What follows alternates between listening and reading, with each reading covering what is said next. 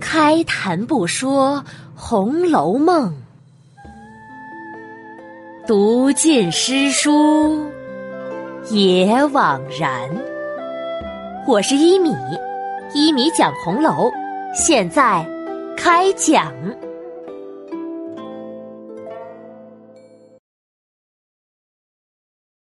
第一百二十六集，宝玉来探病。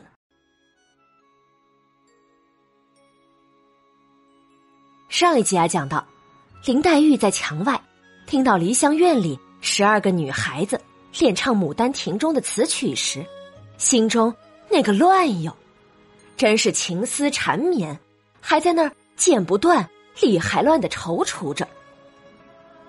忽然有人从背后啪的拍打了他一掌，“哎，你一个人在这里做什么呢？”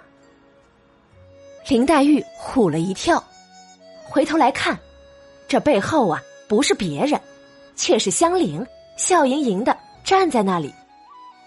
这香菱，大家还记得吧？就是甄士隐失踪的女儿甄英莲，被人贩子拐走以后卖给了薛蟠，现在呢叫香菱。林黛玉一看是他呀，打了一下他的手。哎呀，你这傻丫头，唬了我一大跳！你这会子从哪里来？香菱嘻嘻的笑着，我来找我们宝钗姑娘的，可到处找她，总找不着。刚才遇到你们紫娟了，她也正在找你呢，说琏二奶奶给你送了什么茶叶来。走吧，别坐在这石头上了，小心凉。咱们回家去坐会儿。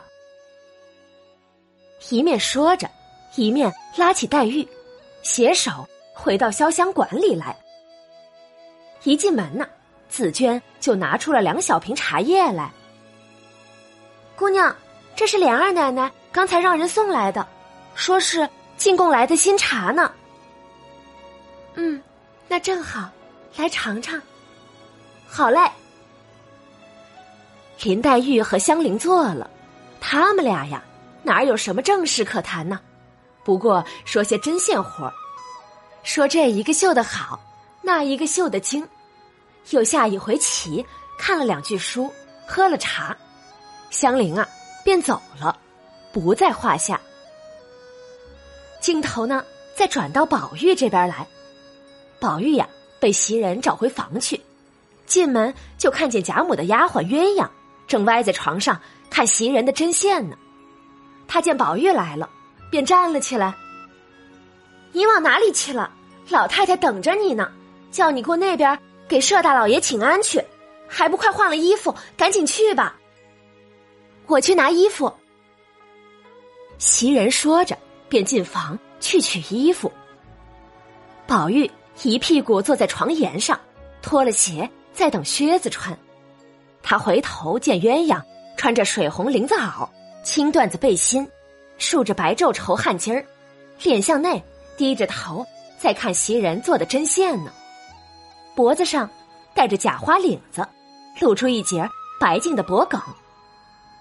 宝玉把脸凑在鸳鸯的脖梗上，闻那粉香油气，忍不住啊，用手摩挲。这白腻不在袭人之下。宝玉便猴子上身一般，嬉皮笑脸：“嘿嘿，好姐姐，把你嘴上的胭脂赏给我吃了吧。”一面说着，一面。就像两三股麦芽糖做的牛骨糖似的，粘在身上。鸳鸯推着他叫道：“袭人，袭人，你赶紧出来瞧瞧！你跟了他一辈子了，也不劝劝他，怎么还是这么着不改改？”袭人抱了衣服出来，唉，左劝也不改，右劝也不改，你到底要怎么样呀？你再这么着，这个地方可就难住了。一边说，一边催宝玉穿了衣服，同鸳鸯一起到前面来见贾母。见过贾母，贾母交代了几句，宝玉呀就来到外面，马匹随从都已经等着了。刚想上马，只见贾琏回来了，给二哥请安了。哦，宝玉呀，你去哪里呀？我去给大伯问安去。哦，好，我才从我父亲那里请安回来，他老人家呀，没什么大碍的。两人正说着，旁边转出一个人来，给宝叔请安。宝玉一看，只见这人长脸，高挑的身材，年纪嘛有十八九岁，生的着实是斯文清秀，十分眼熟，只是想不起是哪一房的，叫什么名字。哎，你你是，你是？贾琏笑了，你怎么发呆？连他也不认得了？他是在后廊上住的五嫂子的儿子云儿。贾云，哦，是了是了，我怎么就给忘了？呃，你母亲身体还好吧？托宝叔的福，我母亲身体很好。哦，那就好，那就好。你现在在干什么差事呢？没干什么，这不正找琏二叔赏我一个差事呢。嗯，那没问题的。你越发出落的英俊了，倒像是我的儿子。贾琏笑着一推宝玉：“哎呦，你好不害臊啊！人家比你还大四五岁呢，你就瞎说什么儿子不儿子了？”宝玉笑着问：“你今年十几岁了？”“十八岁了。”话说这贾云，大家还记得吧？虽然呐，这人没出现过，但是他的名字却出现过。当时管和尚道士的事儿。贾琏本想交给他的，却被王熙凤截了胡，把那个差事儿交给了贾琴。可是贾云的失败，却不是因为他不机灵，而是因为他拜错了庙门，没找王熙凤，而是找了贾琏。实际上啊，这个贾云是最伶俐乖巧的。他听宝玉这样说，便笑道：“ 俗语说得好。”身卧摇车的小孩却是爷爷辈的，拄着拐棍的老人却是孙子辈的，这就是摇车里的爷爷，拄拐的孙孙，辈分和年龄是不搭嘎的。高山再高，高不过太阳；岁数再大，大不过辈分。自从我父亲走了以后，这几年呀，也没有人照管教导我。如果宝叔不嫌侄儿蠢笨，把我认作儿子，那就是我的造化了。贾琏笑着指了指宝玉：“ 你听见了？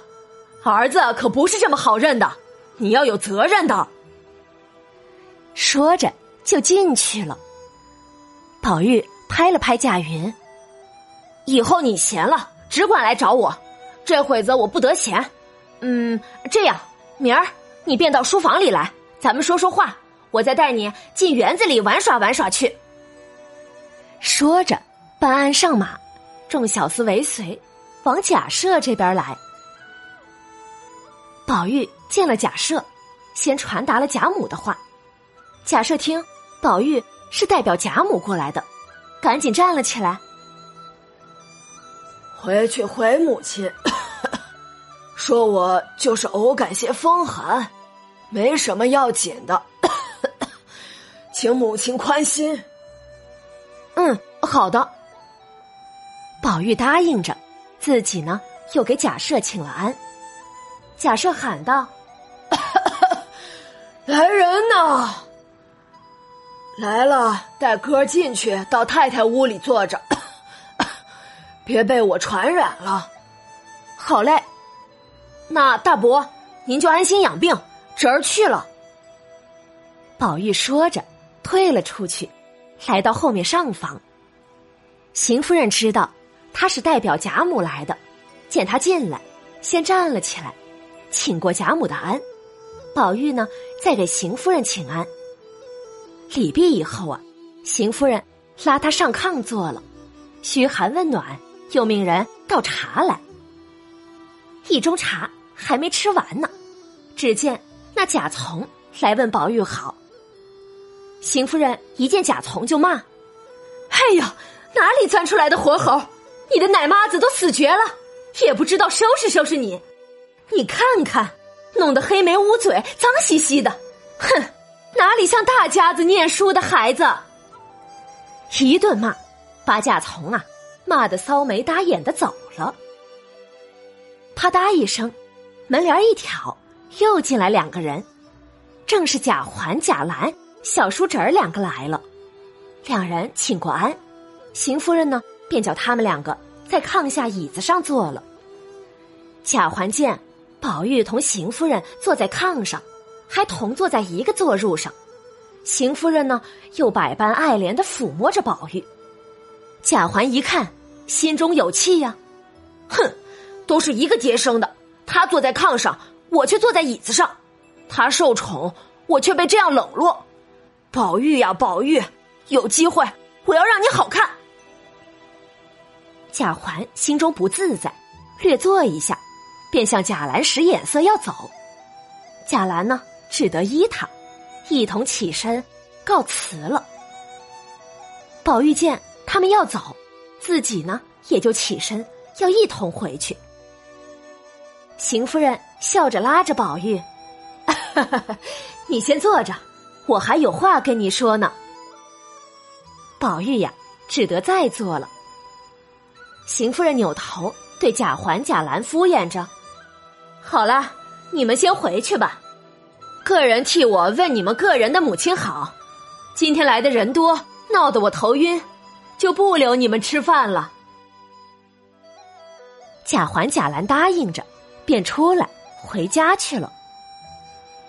留下来的宝玉问：“伯母，姊妹们都过来了，怎么不见人影啊？”哦，他们坐了一会子，都往后头不知哪屋里去了。伯母刚才说。有话对我说，不知是什么话呀？是呀，邢夫人要对宝玉说什么呢？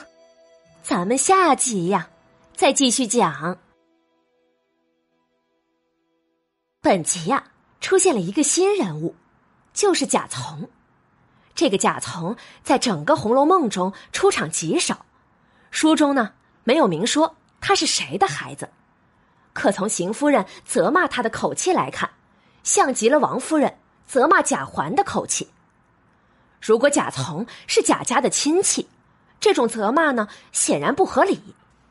从这来看，这个贾从应该是贾赦的儿子，而且贾从每次出场基本上都是和贾琏排在一起，或者在贾环的后面，说明啊贾从的年龄比贾环小。而且与贾环一样，都是庶出的少爷。唯一不同的呢，是他的生母可能连贾环的母亲赵姨娘都还不如，地位更低。再加上贾赦对他的不闻不问，这让贾从的身份呀更是尴尬。正因为此人存在感极弱，在我画的四大家族人物关系图中，我都没有把他给写上。